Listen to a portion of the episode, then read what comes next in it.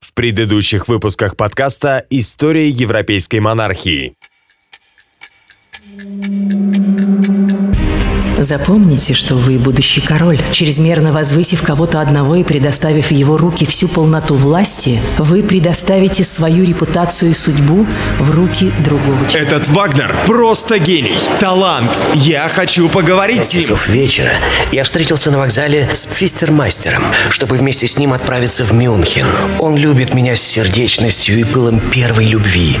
Он знает обо мне все и понимает меня. Ходят даже слухи, что Вагнер не только читает вам свои стихи. Это все ложь, мерзкие сплетни, глупая, мелочная толпа. Я больше не хочу слышать эти мерзости. Вон, вон! Простите им, потому что они не знают, что творят. Они не знают, что вы все для меня. Ваше Величество, напряжение в народе достигло опасного уровня. Величие короля заключается не столько в дорогих одеждах, сколько в умении общаться с подданными. Если приходится выбирать между любовью к Вагнеру и любовью к своему народу, я проклинаю свою судьбу, которая поставила меня перед таким выбором. Но я выше всего ставлю доверие моей страны, и я хочу жить в мире со своим народом. Мой дорогой друг, как мне это не больно, но я должен вас просить исполнить мое желание, переданное вам через моего секретаря. Верьте, я не могу поступить иначе. Никогда не сомневайтесь в преданности вашего лучшего друга, ведь это не навсегда. До гроба верный вам Людвиг. Жизнь короля отныне поворачивается в сторону своего трагического конца. Жизнь композитора к вершинам творчества и славы.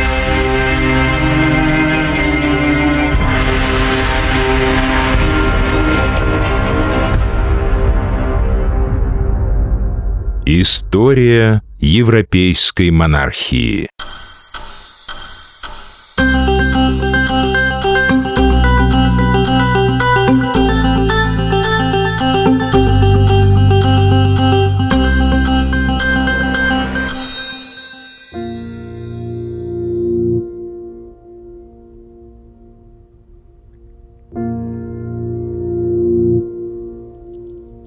Несмотря на старания короля быть хорошим правителем для своего народа, отношение в стране к Людвигу после поражения в войне было неоднозначным. Вдохновленный идеей нового союза с могущественной Пруссией, дружба с которой, по мнению Людвига, могла бы гарантировать Баварии безопасность, король решается взять политический курс на Берлин. Общество раскалывается на две фракции – сторонников объединения с Пруссией во имя национальной немецкой идеи и противников, которые опасаются потери Баварии суверенитета. Но противников берлинского курса в политике кажется в Баварии большинство, и они заглушают голоса сторонников Бисмарка. Осенью Людвиг открывал заседание в парламенте. Вдохновленный своей новой миссией, которую он намеревался со всем торжеством донести до депутатов, король чувствовал себя на вершине могущества. Однако, каково же было его недоумение, когда вместо оваций на улице его встретило звенящее молчание. Депутаты и простые горожане выражали недовольство новым политическим курсом. Оскорбленный этим непониманием до глубины души, Людвиг заявил, что никакие силы не заставят его больше показаться в этом отвратительном Мюнхене. Вы не можете поверить, насколько я глубоко несчастлив. Веселым и довольным я могу быть только среди природы, в моих милых горах. В противном городе я грустен и по большей степени меланхоличен. Чувствую себя очень одиноким. Я не могу жить в атмосфере этой могилы. Моя душа ищет свободы. Там, где альпийские розы блекнут, как в болотных миазмах, там нет жизни. Она в блеске солнца, в благоухании воздуха. Долго оставаться в Мюнхене было бы для меня смертью. Австрийские газеты тут же развернули открытую информационную травлю против баварского короля. На Людвига ополчились и его ближайшие родственники, многие из которых занимали высокопоставленные посты в австрийском правительстве. Стали даже раздаваться голоса, правда пока еще немногочисленные, что король, дескать, душевно больной, и его надо бы отстранить от власти, пока он не разорил казну в угоду жадному Вагнеру и не продал суверенитет хищному Бисмарку. Можно только представить себе, как болезненно чувственный король воспринимал подобные нападки в свой адрес. На первый взгляд, политика короля вызывает недоумение. Людвиг стремился к сближению с более сильным, могущественным соседом, в то время как оппозиция предостерегает его от этого шага, и надо сказать, что совершенно резонно. В новом Германском Союзе под предводительством Берлина Баварии была уготована не просто второстепенная роль, но угроза ее суверенитету. Неужели Людвиг был настолько недальновиден, что игнорировал этот риск, продолжая проводить в своей стране проберлинский курс? Но в том-то и кроется мудрость короля, что этот риск в глазах монарха был уже свершившимся фактом.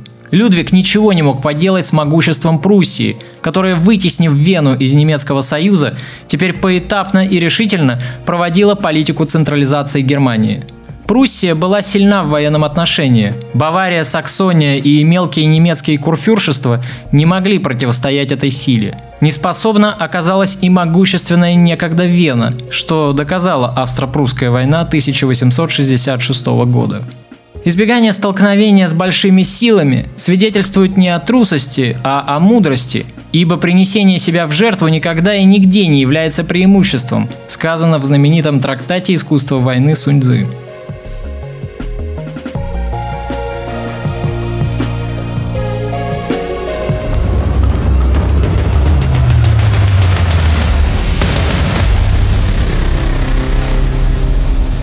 Тем временем, короля поджидала еще одна неприятность. Еще в годы правления Наполеона к Баварии была присоединена маленькая область на севере, называемая Франконией. Местные власти вдруг заговорили об отделении от Баварии. Члены правительства предложили Людвигу весьма мудрый совет, не откладывая совершить поездку по стране, дабы угомонить растущее среди подданных недовольство – Верный и хорошо проверенный временем метод. Народ должен видеть своего короля и знать о том, что правитель печется о благе государства. Как мы с вами помним, небезызвестная нам Екатерина Медичи также прибегала к такому методу, позаимствовав его в свою очередь еще у своего свекра. Вот и Людвиг собирается в дорогу. Сразу после войны он совершает свою первую и единственную поездку по стране. Поездка имела оглушительный успех – Короля опережала народная молва, превозносившая его красоту, образованность, благородство характера, возвышенность стремлений. Людвиг вместе с торжественным кортежем посетил Байрот, Бамберг, Киссинген, Норнберг и некоторые другие места своего королевства. Вагнер в письмах к Людвигу воодушевлял короля, писал ему, что его турне по стране – мысль крайне хорошая. Композитор даже высказал здравую идею перенести столицу из столь ненавистного королю Мюнхена в Нюрнберг. Лаврентьева в своей книге о Людвиге отмечает, что король держался с простым народом, приветствовавшим его на коротких остановках. Просто. Он был общителен, любезен и учтив со всеми, кто к нему обращался. Простые баварцы платили королю взаимностью. Там, где на пути встречались перекрестки, пишет Софья Ивановна, там чернела густая толпа и слышались аплодисменты, крики радости и звуки деревенской музыки. Тут были и процессии знаменосцев, и колокольный звон, и крики восторга, и речи сановников, и горячие приветствия молодых девушек в белых одеждах. И весь этот народ с сияющими радостью глазами искренне выражал свой восторг неподготовленной полицией. Во Франконии, пострадавшей больше всего от войны, Людвиг сделал пожертвование в 10 тысяч гульденов и точно такую же сумму на поддержку раненых – Евгений Вильк ехидно замечает в своей книге, что это не такие уж и большие деньги по сравнению с ежегодным содержанием Вагнера и финансированием его проектов. Но автор делает правильный вывод, что для простого народа была важна не сколько сумма, сколько сам жест доброй воли со стороны своего короля. И франконцы решают остаться в составе Баварии.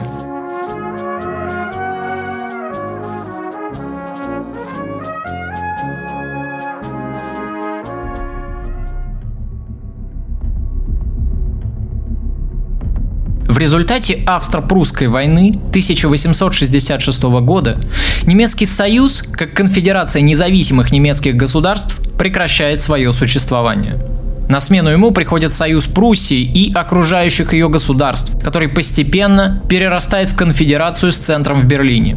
Процесс объединения немецких земель в единую Германию, запущенный Бисмарком, постепенно привязывал Баварию все крепче и крепче к Берлину.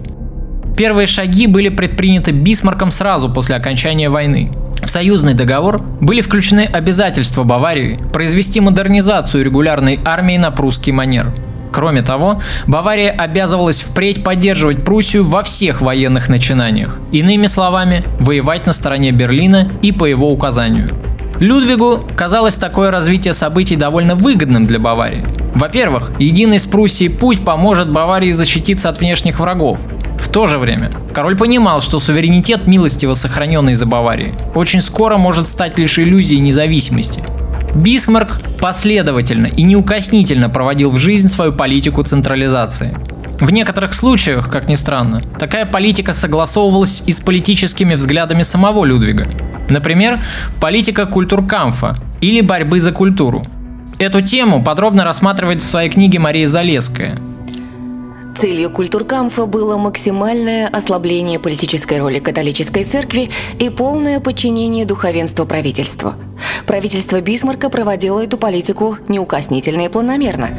Так, в декабре 1871 года в рамках культуркамфа был принят закон о запрещении священникам вести политическую агитацию. В марте 1872 года закон о лишении духовенства права надзора над школами. 4 июля этого же года было решено законодательно изгнать из Германии иезуитов. Подобное наступление на позиции церкви характерно для усиливающихся государств. Как мы знаем из отечественной истории, почти два столетия тому назад, в 1701 году, подобная политика в зарождающейся тогда Российской империи увенчалась учреждением Святейшего правительствующего синода, который фактически заменил собой независимую от государства патриархию. Обезглавленная церковь, подчиненная через Синод государству, утратила свою самостоятельность и перестала играть самостоятельную роль во внутренней политике России. Времена, когда православная церковь фактически была государством в государстве, имея в распоряжении собственные земельные наделы, своих крестьян, отдельный бюджет, неподотчетный фискальным службам, и когда московский патриарх мог свободно входить в царские палаты, озвучивая царю свою волю, после Петра канули в лету. Политика усиления влияния католической церкви в Баварии и в Пруссии проводилась в жизнь партии ультрамонтанов. Это радикальное крыло католической церкви, придерживавшееся доктрины о безошибочности папы. Часто в русской литературе можно встретить перевод названия этой католической доктрины как доктрина о непогрешимости или безгрешности, но он не совсем точен, поскольку может ввести в заблуждение неискушенного тонкостями богословия человека – Непогрешимость означает безгрешность, которой по своей природе человек не обладает в силу грехопадения Адама и Евы. Доктрина же безошибочности сводится к тому, что Папа Римский, как глава церкви и преемник апостола Петра, не может быть лишенным того, чего не лишена церковь. А если церковь не может ошибаться, поскольку основывается на учении Христа, то есть учении, исходящем от самого Бога, то и папа, как глава этого института, действует безошибочно при толковании и разъяснении Святого Писания применительно ко многим практическим вопросам, возникающим в жизни. Иными словами, презюмируется не безгрешность папы как человека, но его безошибочность в суждениях, касающихся разъяснения многих вопросов с точки зрения учения католической церкви. Этот догмат не возник в католической церкви внезапно – он созревал веками в процессе развития богословия, когда церковь пыталась дать ответ на многие философские вопросы, не согласовывавшиеся на первый взгляд с тем, что было изложено в Писании, либо объясняла устройство мира, согласующееся со своей выгодой. Так, например, появился догмат о чистилище или печально известный догмат о сокровищнице должных дел, который, в свою очередь, обосновал введение института индульгенций. Столь широкое, несообразное с истиной понимание предмета незаблуждаемости принято в целях оправдания всех этих латинских догматов, которых нет в Откровении, но которые как бы выведены из него путем логических умозаключений. Учение о незаблуждаемости папы развивалось постепенно, являясь прямым следствием запроса на главенство папы как в церковных, так и в светских делах. Сначала вопрос о незаблуждаемости зрел в форме множества декретов и теоретических рассуждений богословов. Долгое время учение о папской незаблуждаемости существовало лишь в качестве богословского мнения отдельных учителей церкви, в частности Фомы Аквинского. И, наконец, 18 июля 1870 года деятельный понтифик Пий IX решился на весьма спорный шаг – признать это учение официальной позицией римской курии – Особым декретом Пий IX объявил католическому миру Когда римский первосвященник говорит с кафедры как пастырь и учитель всех христиан в силу своей апостольской власти, то при божественной, обещанной ему в лице святого Петра помощи, он обладает той незаблуждаемостью, какой божественный спаситель благоволил наделить свою церковь относительно определения предметов, касающихся веры и нравственности. Этот догмат оказался скорее враждебным для католической церкви, чем полезным ей – с его принятием не только сильнее обострилась пропасть между протестантизмом и католическим миром, но и внутри самого католичества наметился раскол. Так появилась партия старокатоликов, в оппозицию к которым возникло движение ультрамонтанов, радикальное течение, принявшее доктрину о незаблуждаемости понтифика в качестве аксиомы и выступавшее за подчинение светских властей Риму. Но, к слову, не весь католический мир готов был смириться с этой столь смелой идеей. И, естественно, ее не разделяли власти светские. Эпоха варварских, полузависимых от Рима королевств давно уже миновала в Европе. Поэтому в эпоху просвещения деятельность ультрамонтанов рассматривалась многими образованными членами общества, в том числе и католиками, как проявление радикального фанатизма и фундаментализма – о деятельности ультрамонтанов и иезуитского ордена в Баварии я уже частично рассказывал в подкасте про Лолу Монтес. Тогда иезуитское правительство было распущено Людвигом I, который вполне справедливо рассматривал деятельность иезуитов в Баварии как покушение на свою королевскую власть. Естественно, что таких же взглядов придерживался и Людвиг II, будучи по своей природе верующим человеком, но свободным от всяческих предрассудков. Хорошо известно о дружбе короля с Дёлингером. До наших дней даже дошли восторженные письма Людвига к этому человеку. Я не буду подробно останавливаться на теме общения двух этих людей, которая подробно рассматривается в книге Лаврентьевой. Но вполне понятно, почему Людвиг разделял политику культуркамфа Бисмарка, а также недолюбливал ультрамонтанов, составлявших в Баварии оппозицию.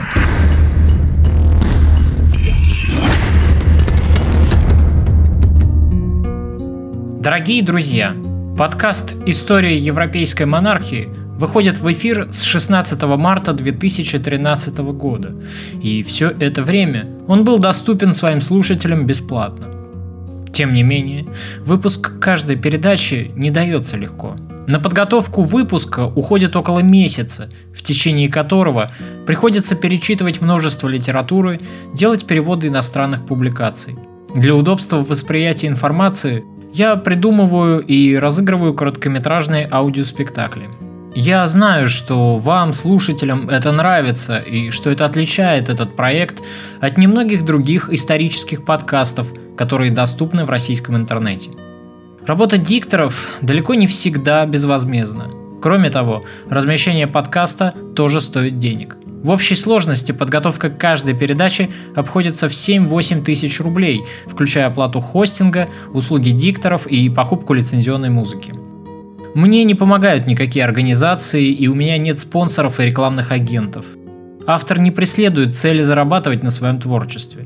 Именно поэтому передачи до сих пор были и, я надеюсь, останутся бесплатными для всех интересующихся историей Европы. Однако проекту нужна помощь своих слушателей, то есть ваша помощь, для того, чтобы продолжать развиваться и создавать интересный и познавательный контент для вас. Если у вас есть возможность помочь проекту, вы можете поддержать его материально. Если вы являетесь диктором и готовы подарить свой голос, то вы можете связаться со мной по электронной почте. Контакты и ссылку для перевода денежных средств вы найдете на сайте emonarchy.online в разделе «Помощь проекту». Спасибо вам большое.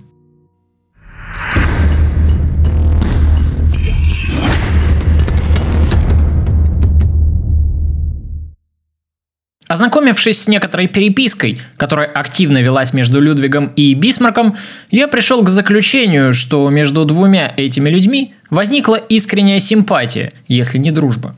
Конечно, официальный вежливый тон переписки мог являть собой благородный фасад, скрывающий под собой страх и взаимное недоверие ее корреспондентов, но в случае с Людвигом и Бисмарком похоже, что это было не так. Впервые встреча двух этих людей состоялась в Нимфенбурге 16 августа 1863 года. Тогда Отто фон Бисмарк был гостем короля Максимилиана, а Людвиг был еще кронпринцем – В своих воспоминаниях железный канцлер оставил весьма любопытную характеристику будущего монарха, которая в целом характеризует его отношение к Людвигу. У меня создалось впечатление, что мыслями он уносился куда-то вдаль, и лишь по временам, очнувшись, вспоминал о своем намерении вести со мной беседу, не выходившую за рамки обычных придворных разговоров. Тем не менее, из всего, что он говорил, я мог заключить, что эта натура живая и даровитая – исполненная мыслями о своем будущем. Когда беседа прерывалась, он смотрел мимо своей матери в потолок и поспешно снова и снова опорожнял бокал с шампанским, который наполнялся с промедлением, вероятно, по приказанию его матери. Так что принц неоднократно протягивал пустой бокал назад через плечо, и лишь тогда слуга нерешительно наполнял его – и в то время, и впоследствии принц соблюдал в питье меру. Но мне казалось, что окружающие наводили на него тоску, и с помощью шампанского он хотел придать иное направление своим мыслям. Принц произвел на меня приятное впечатление, хотя я с некоторой досадой должен был сознаться, что мое старание быть приятным для него собеседником за столом оказалось бесплодным. Это единственный раз в жизни, когда я имел случай лично встретиться с королем Людвигом. Но с тех пор я поддерживал хорошие отношения с ним и находился в довольно оживленной переписке. У меня всегда было впечатление, что как правитель он хорошо разбирался в делах и разделял национальные немецкие убеждения – Заключив мирный договор с Пруссией, Людвиг в дальнейшем не отступился от своей политики и не предал Бисмарка и своего дядю, прусского короля Вильгельма. О такой проверке на прочность союзный договор между обеими державами очень скоро подвергся. Дело в том, что сильно усилившаяся Пруссия не могла оставить равнодушной Францию, претендовавшую на господствующую в Европе роль.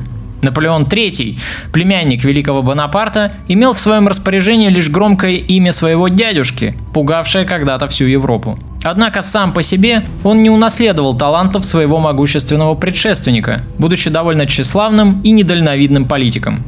Конфликт между двумя державами начался, как это обычно и случается, из-за второстепенных вопросов.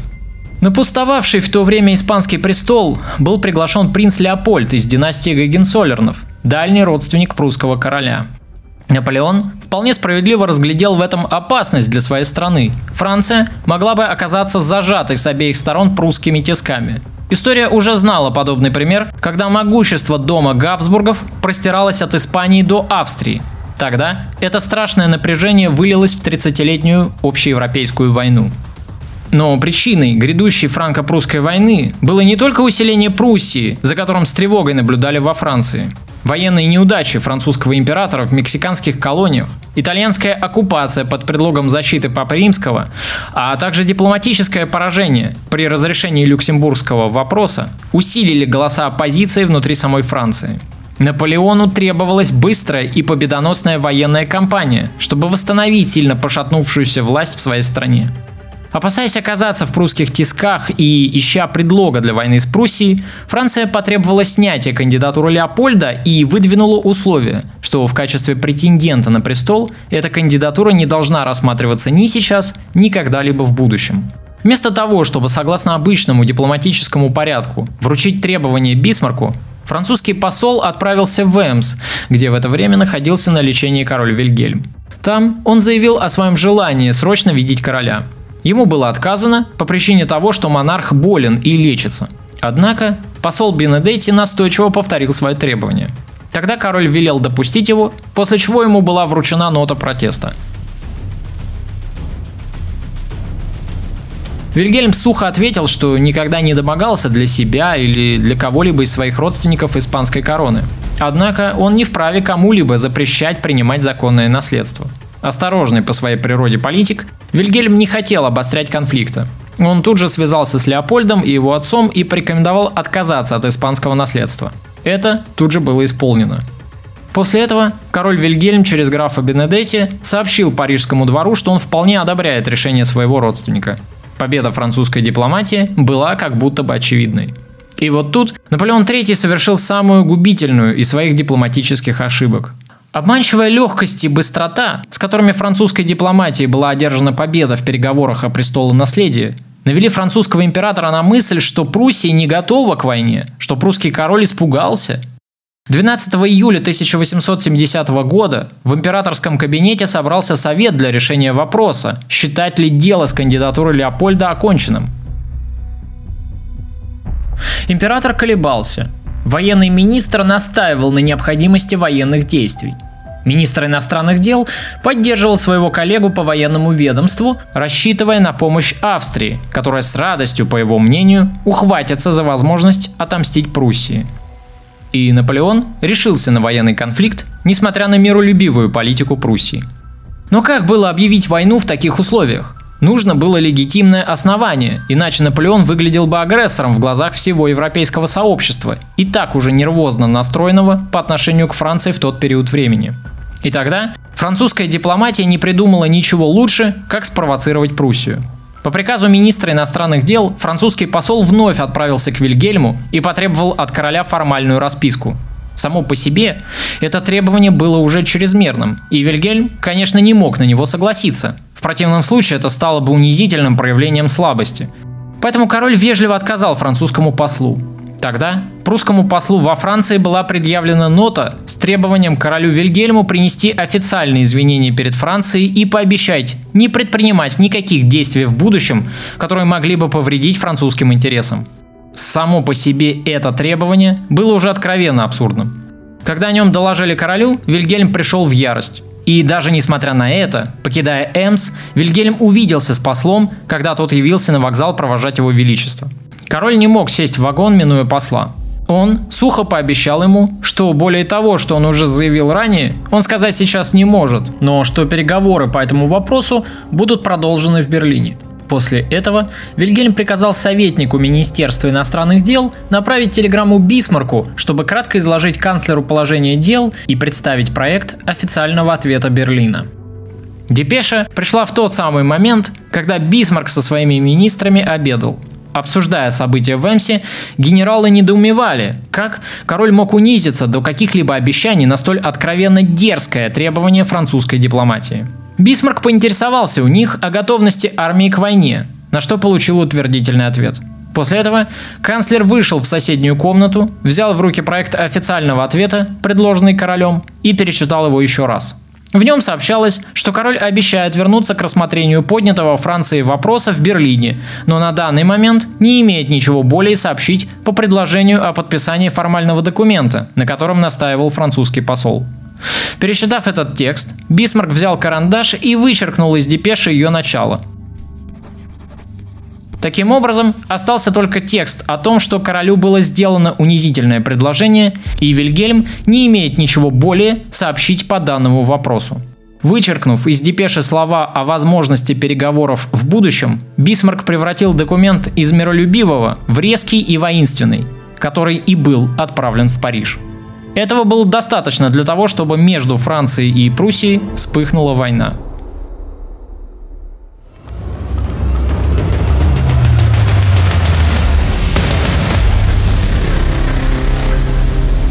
Рассказывая о развитии этих событий, я лишь хотел кратко проиллюстрировать политический фон, на котором будет развиваться дальнейшее взаимоотношение между Пруссией и Баварией, непосредственным главным участником которого является герой нашего подкаста. Людвиг ожидаемо воспринял такой поворот событий болезненно. Во-первых, он был миролюбивым королем, который предпочитал военному империализму политику спокойного процветания. Во-вторых, и это главное, Людвиг любил Францию, обожал время короля Людовика XIV, на которого равнялся, а потому сама мысль о войне с этой страной казалась ему чудовищной. Но самое печальное, Бавария была связана обязательствами военного участия на стороне Пруссии, а значит нейтралитет был невозможен. Людвиг просит своего премьер-министра сделать все возможное, дабы не допустить войны. Но что может сделать член баварского правительства? Не идти же ему против сильной Пруссии и против воли своих же сограждан. И вот уже спустя некоторое время делегация от правительства прибывает к королю в замок Берг, чтобы Людвиг выполнил формальности, подписал указ о мобилизации. Королю протягивают заранее подготовленные документы, вручают ручку. Людвиг некоторое время смотрит на сухой канцелярский текст указа, составленный от его имени. Он с ужасом осознает всю чудовищность ситуации, в которой он оказался как суверен независимого государства. Он больше не правит страной, он король лишь формально. Теперь от него ничего не зависит. Разве может он не вступить в войну на стороне Пруссии, когда связан своей же подписью на союзном договоре и обещаниями преданности Бисмарку? Рука машинально вводит ручкой по документу, на бумаге появляется росчерк королевской подписи. Теперь это всего лишь формальность.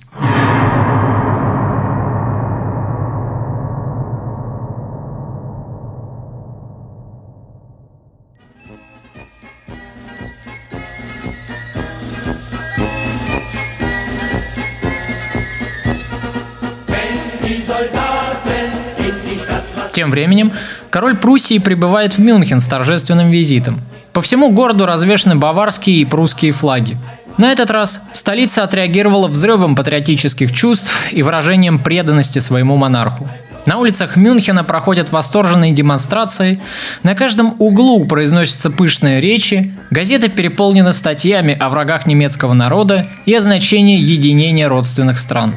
Народ с восхищением наблюдает рождение Второго Рейха – Вильгельм встречается с Людвигом и находит его крайне болезненным. После встречи с прусским королем Людвиг возвращается в замок Берг, где и уединяется от посторонних. На войну отправляется его младший брат Ота, который, в отличие от старшего, предался всеобщему ликованию и патриотическим чувствам. В ходе войны французы потерпели ряд серьезных поражений. В первом же столкновении немцы взяли Вейсенбург, правда осада оказалась нелегкой – Французы стремительно отступили к Мецу, северному рубежу своей страны. Война была ожесточенной, но она быстро закончилась полным поражением Франции. Спустя полгода после начала боевых действий немецкие войска входят в Париж и занимают часть города. А спустя 9 дней во Франкфурте был подписан мирный договор, которым утверждалась капитуляция Франции. Успешные боевые действия объединенной немецкой армии вызвали бурю ликования в Берлине. По всей стране проходили официальные торжества. Но Людвиг, болезненно переживавший эту войну, не появился на этих мероприятиях. Достаточно лишь упомянуть о том, что король проигнорировал торжества, проходившие в Версале по случаю объявления о создании нового немецкого союза. Однако баварцы открыто поддерживают идею тесной интеграции с Пруссией. На площадях и улицах Мюнхена простые горожане обсуждают новый проект Германского союза во главе с Пруссией, а правительство ведет переговоры с Бисмарком о вступлении Баварии в федеративное государство, управляемое Берлином. Плоды от победы надо было брать сразу, и Бисмарк делает следующий ход – Желая узаконить господствующую роль Пруссии в создаваемой конфедерации, железный канцлер обращается к Людвигу с просьбой официально попросить Вильгельма принять императорскую корону и титул. Только Бавария, как самый крупный и значимый член немецкой семьи государств, могла бы выступить с подобным предложением. Людвиг прекрасно понимал, чем для него может обернуться исполнение данной просьбы. На карту открыто ставилась независимость Баварии как самостоятельного государства – Несмотря на все вежливые и горячие заверения Бисмарка о сохранении за немецкими государствами независимости, Людвиг не обманывался насчет политики железного канцлера. Медленно, но неукоснительно, шаг за шагом Пруссия будет закручивать гайки, эскалируя процесс централизации немецких государств вокруг себя. Наступил решающий момент. В какой-то степени будущее единого немецкого государства с центром в Берлине висело на волоске и зависело от решения баварского короля – Подпиши, Людвиг, такое прошение в адрес прусского монарха, и пути назад больше не будет. Немецкий союз пройдет точку невозврата, устремившись к слиянию в федеративное государство Второго Рейха. Но если Людвиг откажется, тем самым он вызовет серьезные затруднения у Бисмарка, и процесс объединения будет остановлен как минимум на некоторое время, возможно, очень продолжительное. Сложно представить, что творилось в душе у короля в то самое время, когда он подвергся чудовищному прессингу со стороны Пруссии, а давление на него оказывалось, и весьма внушительное. В своих письмах Бисмарк апеллирует к историческому опыту. Ссылаясь на Священную Римскую империю, он считает немецкую конфедерацию единственно возможной для немецкой нации формой существования. Чувство признательности, которое я питаю к вашему величеству, имеет более глубокое основание, нежели одни только личные чувства. Ибо мое служебное положение дает мне возможность оценить великодушные решения вашего величества, коими вы содействовали с самого начала и вплоть до предстоящего окончания этой великой национальной войны объединению и могуществу Германии. Я могу только засвидетельствовать, что до конца жизни буду благоговейно предан и искренне признателен вашему величеству – и всегда почту за честь, если мне удастся оказать вашему величеству какую-либо услугу. Почтительнейше сообщаю, что в вопросе о титуле германского императора, по моим соображениям, самое главное, чтобы почин исходил только от вашего величества и ни от кого более. В особенности не от народного представительства. Положение сложилось бы ложное – если бы вопрос не был поставлен благодаря свободной, хорошо продуманной инициативе могущественнейшего из всех примыкающих к Союзу государей. Я позволил себе передать проект, который будет направлен моему всемилостивейшему королю и по его желанию с соответствующими редакционными изменениями другим членам Союза.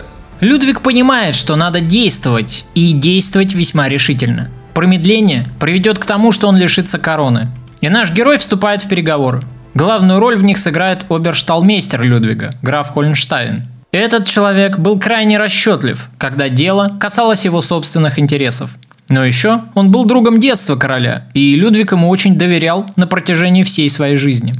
О детстве этого человека и его непростых взаимоотношениях с собственной матерью я кратко рассказывал в первом выпуске подкаста – Возможно, нелюбовь к собственным матерям и детские обиды роднили двух этих людей. В 1866 году Людвиг окончательно приблизил графа ко двору, назначив его своим обершталмейстером. Это был один из самых почетных и высоких придворных чинов. Назначенным на эту должность верялись в управление королевские конюшни и все хозяйство, связанное с ними – а поскольку представители монарших домов в целом, да и Людвиг в частности, очень любили лошадей и конные прогулки, обершталмейстером, следовательно, мог стать только человек, который находился очень близко к персоне короля. Год спустя граф уже ведет оживленную переписку с прусским послом в Мюнхене. Через него информация обо всем, что происходит при баварском дворе, стекается к Бисмарку – как пишет Татьяна Кухаренко, одна из энтузиастов в области исследования биографии Людвига, Бисмарк был очень хорошо осведомлен, что происходит при Баварском дворе и в политике Баварии. По окончании франко-прусской войны в Версале начались подготовительные переговоры Бисмарка с южно-немецкими государствами об основании империи. Людвиг послал своего доверенного обершталмейстера, не имеющего дипломатического опыта, в качестве своего представителя на тайные переговоры с Бисмарком. Я хорошо знаю натуру этого человека. Для того, чтобы нам обратить его в орудие интересов Пруссии, достаточно лишь показать ему, в чем будут заключаться его собственные интересы. Вы думаете, ему можно доверять? А что, если он начнет нас шантажировать? Если информация о подкупе всплывет наружу, представляете, какой это вызовет скандал? Королю это не понравится. Отменить встречу уже не получится, это будет неуважением по отношению к графу, который прибудет с минуты на минуту. Впрочем, я понимаю ваши опасения, но совершенно не разделяю их. Скандал не нужен ни нам, ни графу Максу, которого мы втягиваем в участие в этом деле. Как я уже сказал, он печется прежде всего о своих интересах. Представляете, как это может навредить ему? Мой господин, в приемной вас ожидает граф фон Хольнштайн. Прикажете впустить? Пусть войдет. Доброе утро, господа. Смотрю, вы уже успели выпить по чашечке кофе. А у меня утро началось весьма сумбурно. Ваше сиятельство, я предлагаю перейти сразу к делу. Что ж, давайте сразу к делу. Если вы, используя свою дружбу и влияние на короля, сможете уговорить Людвига быть дружески настроенным к империи, что должно выразиться в прошении королю Пруссии возложить на себя императорскую корону, то ни вы, ни ваш сюзерен не останетесь в обиде. Вы же понимаете, о чем просите? Не так ли, господа? Уговорить Людвига добровольно состричь гриву. Используйте правильный подход. Скажем аргументы в духе того, что союз с более сильной державой укрепит Баварию, что это все равно неизбежно для Баварии, но если Людвиг согласится добровольно с неизбежным, мой господин, в свою очередь, не забудет об этом. Действуйте мягко, не нажимайте. Ни в коем случае не заводите речь о независимости. А если речь об этом зайдет, уверяйте, что расчет моего господина строится исключительно на вольных немецких землях по образцу, доказавшей свою эффективность Первой империи. В конце концов, если не будет Берлин, то будет снова Вена или не приведи Господь Париж. О каких суммах идет речь? И что я получу за это? В случае успеха Людвиг получит 5 миллионов золотых марок. И, естественно, траншами по 300 тысяч ежегодно. Ваша часть 10% от этой суммы сверху, так сказать, за старание. Плюс еще 164 тысячи немецких марок аванса.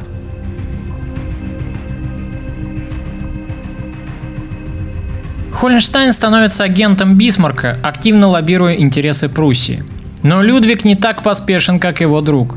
Король требует от своих министров четких формулировок союзного договора, жестко критикует проекты соглашений, присланных из Берлина, вычеркивает все формулировки, которые угрожают суверенитету Баварии. При этом, ведя активную переписку с Бисмарком и выторговывая у него все новые уступки для себя – Бисмарк не торгуется, не настаивает на жестких формулировках договора, он пишет Людвигу довольно миролюбивые письма, приглашает его в Версаль, выражает свое согласие сохранить за ним королевскую власть, а за Баварией суверенитет. Сейчас для железного канцлера важно любой ценой сохранить видимость благих намерений и хотя бы формально, хотя бы на бумаге, но объявить о создании новой германской империи – Бисмарк даже обещает, что император Нового рейха будет фигурой сугубо формальной, на деле равным среди равных. В основу этой декларации положена идея, которой действительно проникнуты немецкие племена. Германский император – их соотечественник, король прусский – их сосед – Титул же германского императора означает лишь, что связанные с этим права основаны на добровольном вручении ему полномочий германскими князьями и племенами. История учит нас, что высокому европейскому престижу великих княжеских династий Германии включая прусскую, наличие избранного ими германского императора никогда не было помехой. В переговорах Бисмарк использует и другие аргументы. Так, в качестве своеобразной благодарности за прошение принять императорскую корону, он предлагает Людвигу весьма внушительное десятилетнее материальное содержание. В тайных переговорах Бисмарк и Людвиг обсуждают размер этого содержания. Канцлер уступчив, он готов на любые суммы, конечно, в разумных пределах. Чуть позже Бисмарк напишет своей жене в одном из писем. «Рождение империи прошло трудно. У королей в такие минуты бывают такие же невозможные прихоти, какие бывают у беременных женщин. В своей роли повивальной бабки я не раз сожалел, что я не бомба. И, следовательно, не могу взорваться. Эти строчки относятся не к королю Людвигу, как можно подумать на первый взгляд – а к сюзерену Бисмарка, королю Вильгельму. Именно с ним у Бисмарка, как ни странно, оказалось больше всего проблем при создании новой германской империи. Вильгельм был бы вполне удовлетворен простым соглашением об объединении Северо-Германского союза с южно-немецкими государствами.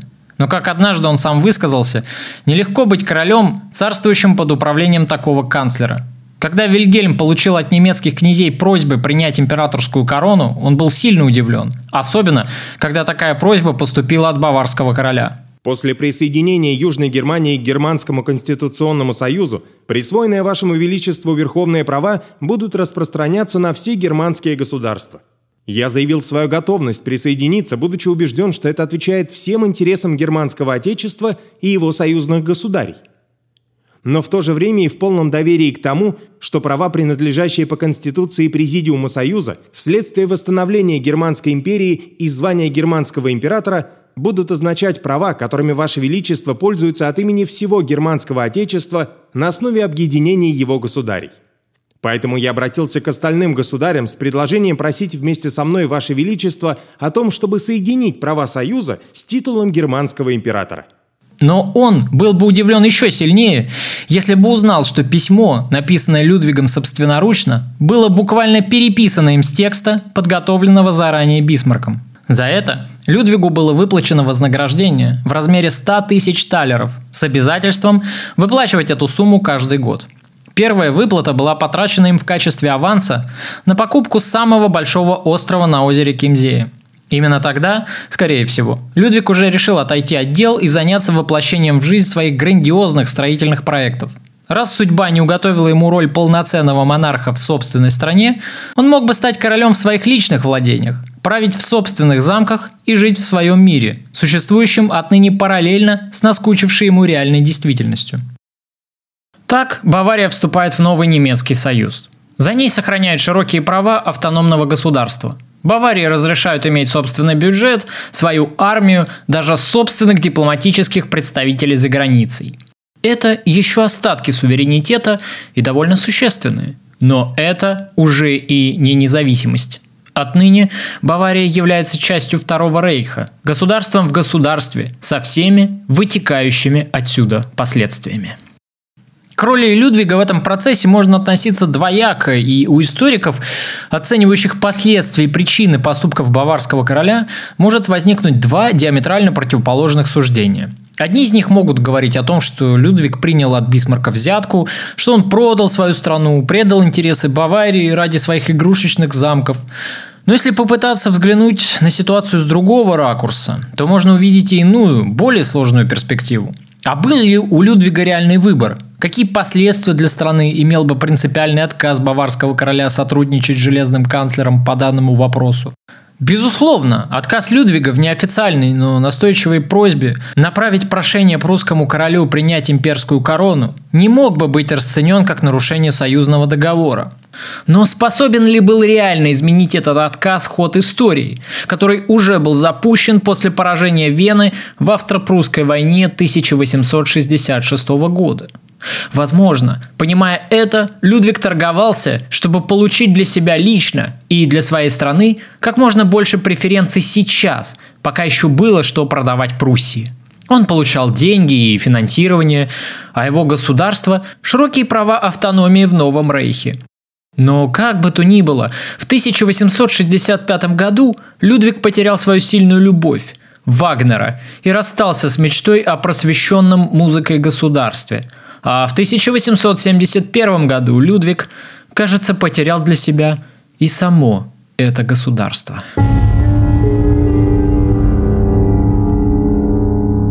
Пока политические дела короля складываются для него не лучшим образом, личная жизнь тоже оставляет желать лучшего. В первые недели своего правления Людвиг познакомился с русской императрицей Марией Александровной и 14-летней великой княжной Марией, ее дочерью – Мария Александровна, супруга царя Александра II, была немкой и происходила из Гессенского дома. Когда у русской императрицы открылся туберкулез, она стала часто посещать немецкие и австрийские лечебные курорты. Во время одного из таких визитов Мария Александровна и встретилась случайно с Людвигом. Знакомство это произвело на короля самое возвышенное впечатление. Неизменный спутник императрицы и ее дочери во всех прогулках, Людвиг с удовольствием оказывал им много внимания – Многие тогда надеялись на предложение руки и сердца короля в адрес молодой княжны, но предложение так и не последовало. Вполне вероятно, как считают многие биографы Людвига, король уделял внимание не молодой княжне, которая была еще совсем девочкой, а зрелой императрице, в которой ценил умного и образованного собеседника – в подтверждение этой точки зрения сохранилось даже письмо Людвига к своему премьер-министру, в котором король предлагает последнему познакомиться с русской императрицей, называя ее чуть ли не святой. Людвиг действительно ощущал в тихих беседах и в близком присутствии этой женщины энергетику умиротворения, которую он сравнивал с ощущениями, возникавшими у него во время таинства причастия. В другом письме Людвиг называл ее своей подлинной матерью, из чего уже следует, что король вряд ли питал к императрице страсть, а скорее испытывал сыновью почтительность, привязанность и чувство глубокого уважения. Ничего низменного и пошлого в отношении короля к Марии Александровне, конечно же, не было. В 1878 году Людвиг даже серьезно планировал поездку в Россию, единственной целью которой, как несложно будет догадаться, являлась именно Мария Александровна – как справедливо отмечает Евгений Вильк в своей книге о Людвиге, шаг этот был весьма решительным, если учесть нелюбовь короля к долгим путешествиям. Поездка эта, впрочем, все-таки не состоялась. По всей видимости, Людвиг, недолюбливавший собственную мать, видел в русской императрице идеал материнства, которого ему не доставало. Мария Александровна это почувствовала и запротестовала, призвав молодого человека больше внимания и любви уделять собственной матери. Писатели Медведев и Новиков в своей книге «Белый лебедь» замечают, что с раннего детства Людвиг выказывал необыкновенную чувствительность к внешности людей, с которыми ему приходилось иметь дело – Люди некрасивые отталкивали его, а красивые же, напротив, привлекали его внимание даже тогда, когда их внутреннее содержание было далеко не удовлетворительным. «Ты счастливый человек», – заметил однажды дедушка в разговоре со своим внуком. «Перед тобой не сможет устоять ни одна женщина». И женщин, которые вешались на шею молодому Виттельсбаху, действительно было много – вот только он не видел в них объекта для плотских утех и не мыслил о них как о постоянных спутницах жизни, потому что сам был слишком самодостаточен. Например, известен случай с одной из актрис, очаровавшей короля своим выступлением. Эту женщину звали Лилой фон Бюловски. Людвиг, у которого биография Марии Стюарт вызывала подлинный интерес и искреннее сочувствие, особенно восхищался Бюловски, игравшей знаменитую королеву в шиллеровской пьесе – Свойство короля не видеть в актерах людей такими, какими они были на самом деле, а отождествлять их с образами героев, которых эти актеры играют на сцене, подмечается, пожалуй, всеми биографами короля. Беловский в этом случае не стал исключением. Король видел в ней так обожаемую им шотландскую королеву. Однажды ночью, после представления, впечатленный ее игрой, Людвиг отправился в придворную церковь, приказав отпереть ее, чтобы помолиться за упокой души Марии Стюарт – до такой степени он проникся трагичной судьбой несчастной королевы. Лила Беловски на какое-то время становится фавориткой короля, но не в том смысле, в каком, например, была фаворитка его деда Лола Монтес. Людвиг проводит с Беловски много времени, даже приглашает в святую святых, в свою альпийскую обитель, в замок Хоеншвангау. Но между ними не возникает плотской близости, о которой мечтала Беловский.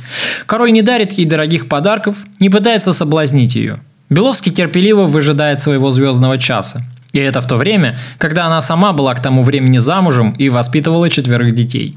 Однажды король пригласил ее на Штанбергское озеро, утопавшее в розах. День был пасмурный и сырой. Король срывал розы и дарил их Лиле, а она терпеливо принимала их, тщетно пытаясь скрыть все нарастающее раздражение. Наконец она осторожно заметила королю, что принимать влажные цветы ей не совсем удобно – Тогда Людвиг забрал у нее розы и сказал, что сделает ей подарок в иной форме. У Лилы, возможно, замерло сердце от предвкушения дорогого подарка. Однако вместо изумрудов и бриллиантов король вручил ей засушенные лепестки тех самых роз, от которых она отказалась на озере. Видя, что Людвиг очарован скорее ее героиней на сцене, нежели ей самой как женщиной, Лила переходит в активное наступление. Но действует она довольно грубо и зачастую эксцентрично – Напрашивается на свидание, кидается королю в ноги, приводя его тем самым в замешательство. А в замке Хоеншвангау и вовсе пытается затащить Людвига в постель. Однако чем настойчивее она действует, тем все более неприступным и отстраненным становится король. В отчаянии Лила заявила, что король холоден, как рыба. Из этой истории можно сделать два вывода. Первый – Людвиг был надменный человек – и второй, Людвиг, скорее всего, принадлежал к тому типу мужчин, которых сегодня принято называть геями. Первый вывод неверен, и есть множество доказательств обратного. Король презирал пошлости и пошлых людей, но он не был высокомерен по своей натуре. Второй вывод касательно гомосексуальной природы короля спорный, и среди историков нет однозначной точки зрения на этот счет – я бы хотел опровергнуть первый вывод в этой передаче и рассмотреть второй более подробно в следующем выпуске подкаста. Касательно скромности и заботы Людвига к другим людям, которых он ценил, есть множество свидетельств. Приведу два из них, самых красноречивых, оба из которых описаны в книге Софьи Лаврентьевой – один из первых строительных проектов короля, замок Линдерхоф, по задумке Людвига должен был стать Версалем в миниатюре, не уступающим, впрочем, по роскоши и изяществу своему французскому аналогу. Один из скульпторов, задействованный при отделке дворца, стоял в неудобной позе, украшая один из плафонов – Людвиг, вошедший в это самое время в помещение и заставший скульптора за работой, искренне возмутился, что мастер не попросил никого подержать ему лестницы. «Вы рискуете упасть!» – воскликнул король и лично принялся держать стремянку, на которой работал мастер. Во время одного из своих частных визитов в Швейцарию Людвиг поселился там на частной вилле. Предоставим слово садовнику, работавшему там и передавшего для историков свои воспоминания о короле. Раз я был с королем на балконе, он дружески расспрашивал меня о том времени, что я провел в школе Телля, и о моих школьных воспоминаниях, и о воспитании, вообще, что его интересовало.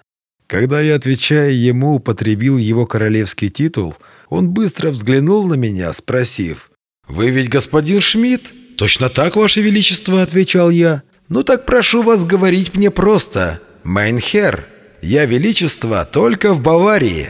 Заметьте это, любезный Шмидт».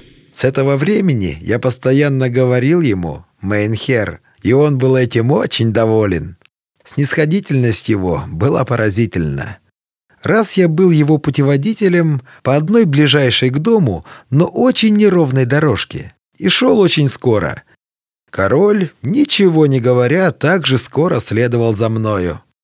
Но вдруг он споткнулся и тогда только сказал мне, что он немного близорук.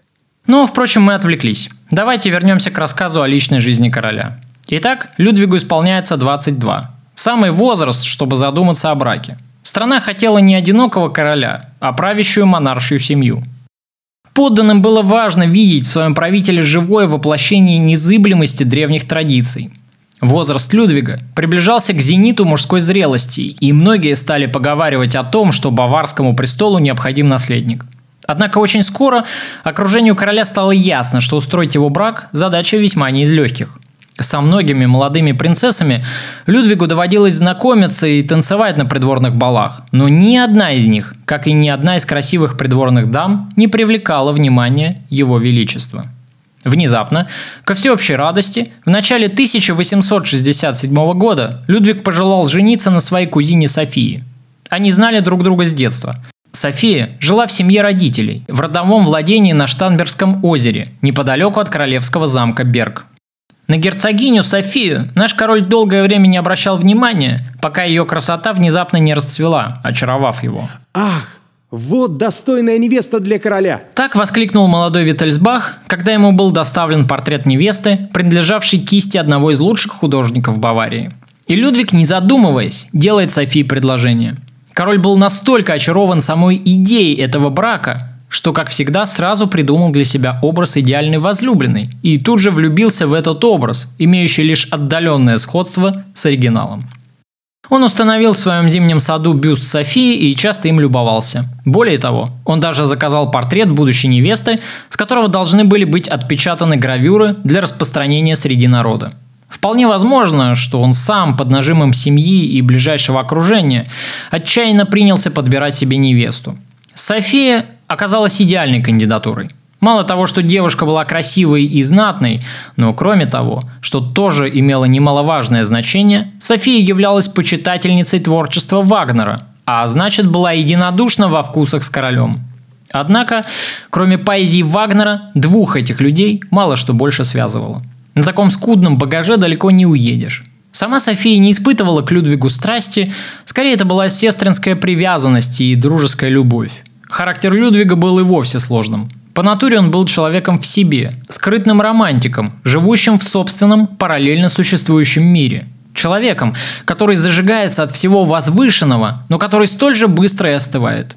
Людвиг совершенно не переносил будничную обыденность. Такие люди, как он, не могут выдерживать долгих отношений. Они быстро начинают тяготиться каждодневной рутиной, проступающей сквозь оседающую штукатурку первой романтики – Поэтому их отношения быстро дают трещину, которая стремительно разрастается.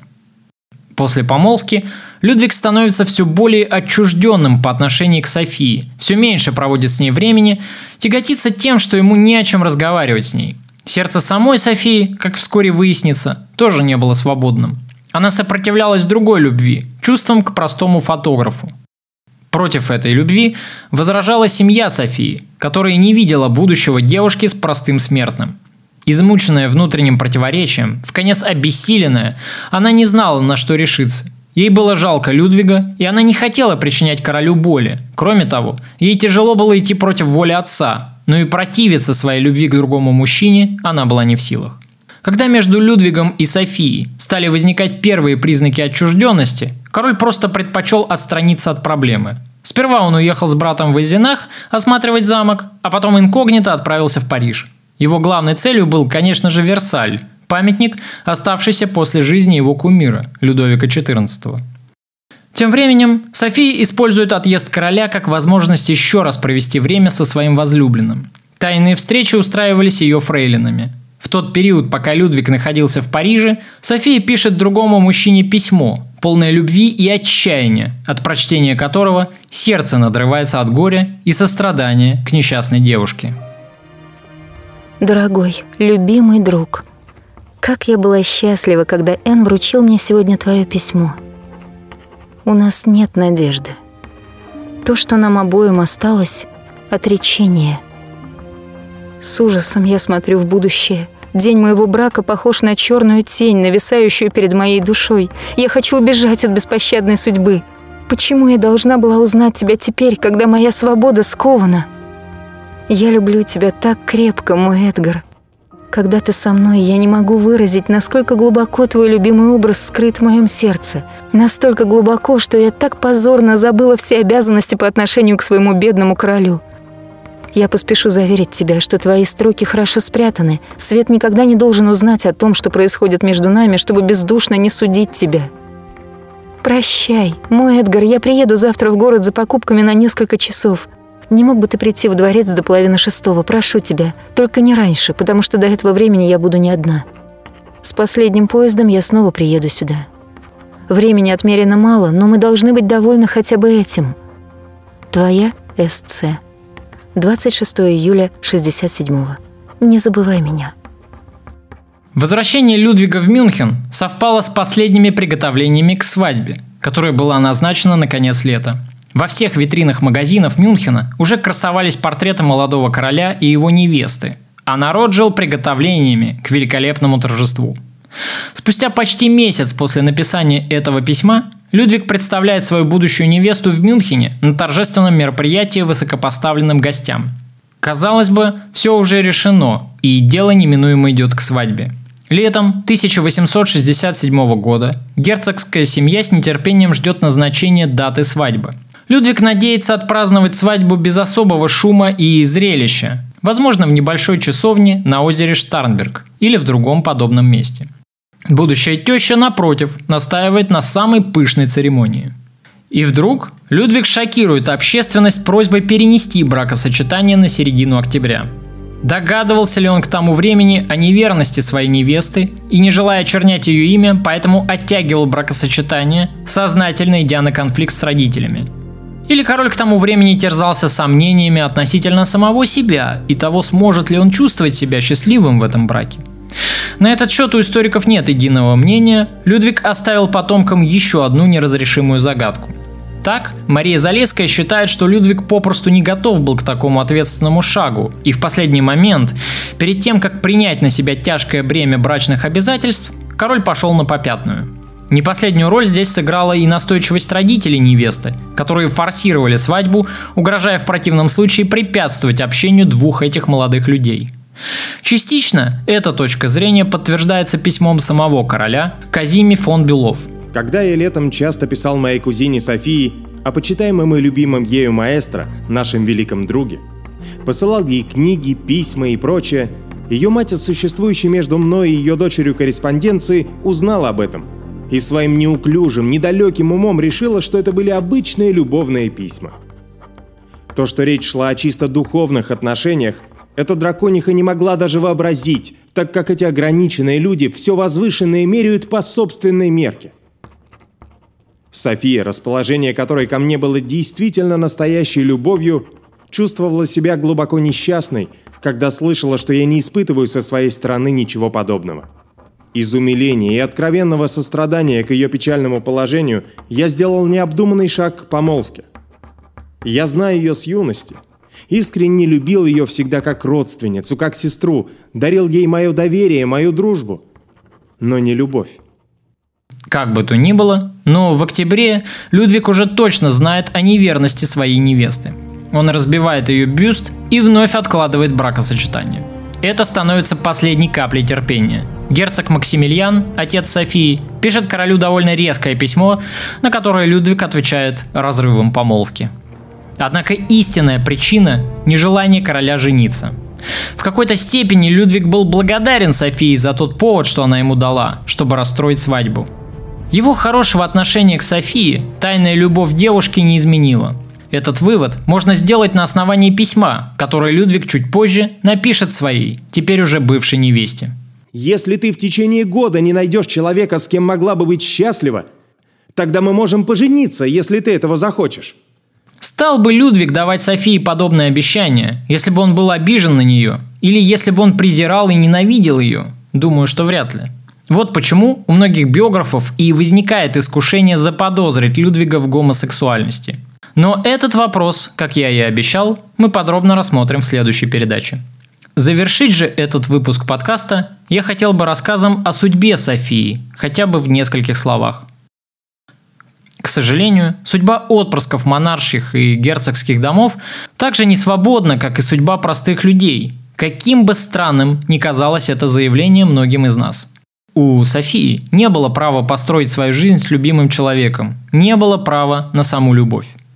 Прежде всего, она была представителем дома Виттельсбахов и должна была служить своему роду. Следовательно, ей был уготован брак по расчету. Через год она была обручена в Баден-Бадене с принцем Фердинандом Орлеанским, внуком французского короля Луи Филиппа. Этого человека она тоже не любила. Фердинанд же, напротив, страстно любил Софию, но в своих припадках он был жесток с ней.